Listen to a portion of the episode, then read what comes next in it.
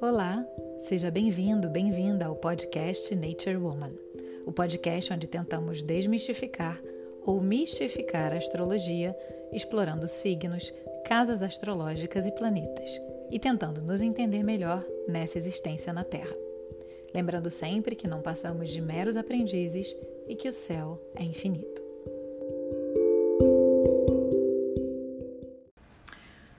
Hoje eu vim aqui fazer um vídeo para você para conversar um pouquinho sobre as energias dos planetas quando eles estão em movimento direto, em movimento retrógrado ou estacionados. Pode ser que você nunca tenha escutado falar disso, mas eu tenho certeza que você já ouviu falar de Mercúrio retrógrado, o famoso planeta que todo mundo morre de medo quando ele fica retrógrado e ele fica retrógrado várias vezes no ano porque ele mexe com a comunicação, ele mexe com a tecnologia, mexe com viagens, a gente se atrasa, o voo é cancelado, o e-mail não chega, enfim, não é um bom momento para a gente fazer contratos, mas ainda assim existem outros planetas no sistema solar e lamento te informar que todos eles ficam retrógrados. Então não é só culpa de Mercúrio. Aliás, hoje, quando eu estou fazendo esse vídeo, a gente está com Mercúrio retrógrado, então vamos cruzar os dedinhos aqui para que esse vídeo saia direitinho.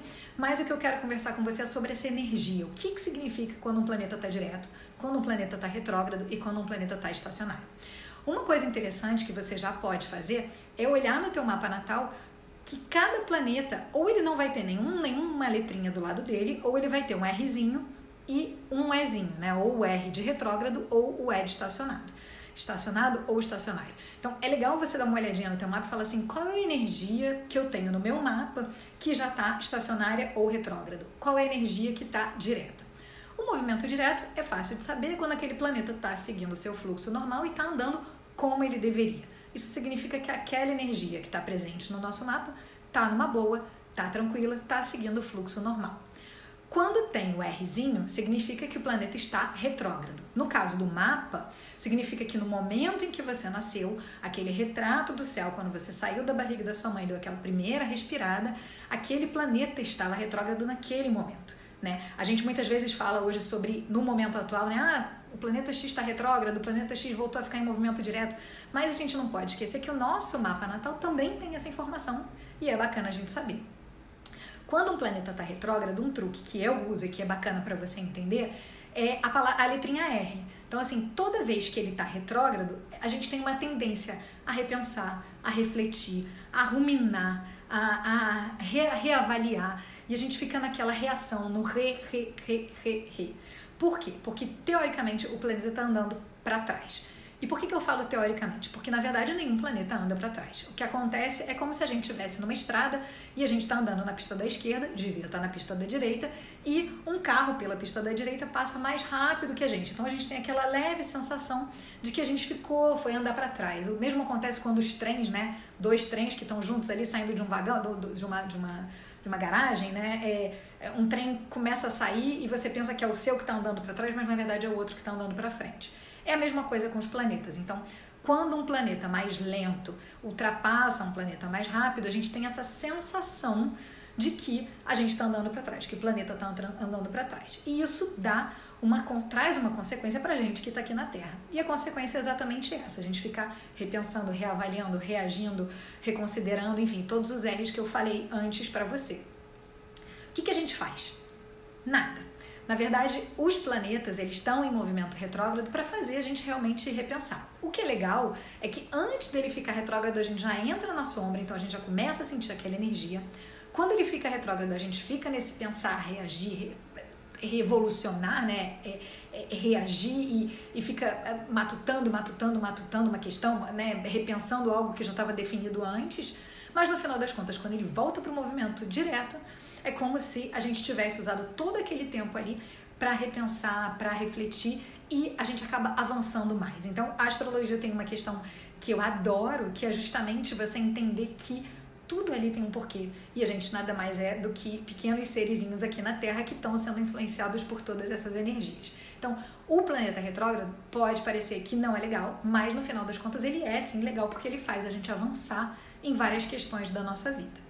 E por último, os planetas estacionários ou estacionados, você vai ver um Ezinho uh, no teu mapa, né, no teu mapa natal, é quando ele está ou saindo do movimento direto, aí ele para para retrogradar, ou ele está saindo do movimento retrógrado, ele para para voltar ao movimento direto. Então é uma pequena paradinha, como a gente fala nas músicas brasileiras, né? E isso faz a gente dar uma estagnadazinha e no nosso mapa isso significa que aquela energia é muito importante pra gente, porque estagnar é parar. Não sei se eu vou para frente, não sei se vou para trás.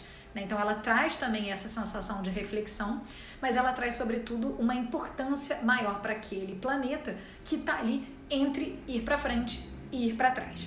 Então, o exercício que eu te recomendo fazer agora que você assistiu esse vídeo é ir lá no teu mapa natal. Se você nunca tirou o teu mapa, vai lá no site naturewoman.me, lá na área de gratuitos tem uh, o link do Vega Plus, que é o programa que eu utilizo para é, baixar os mapas, né, para fazer o download dos mapas quando eu faço leituras.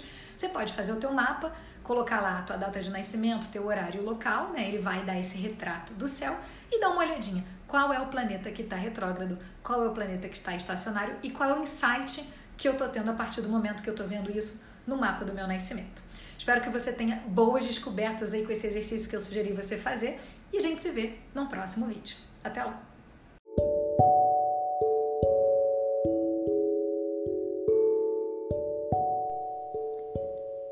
se você curtiu esse podcast, eu te convido a acompanhar ele pelo Spotify ou por outro lugar que você esteja acompanhando. Te agradeço pela sua escuta, por esse tempo que você dedicou a aprender algo novo.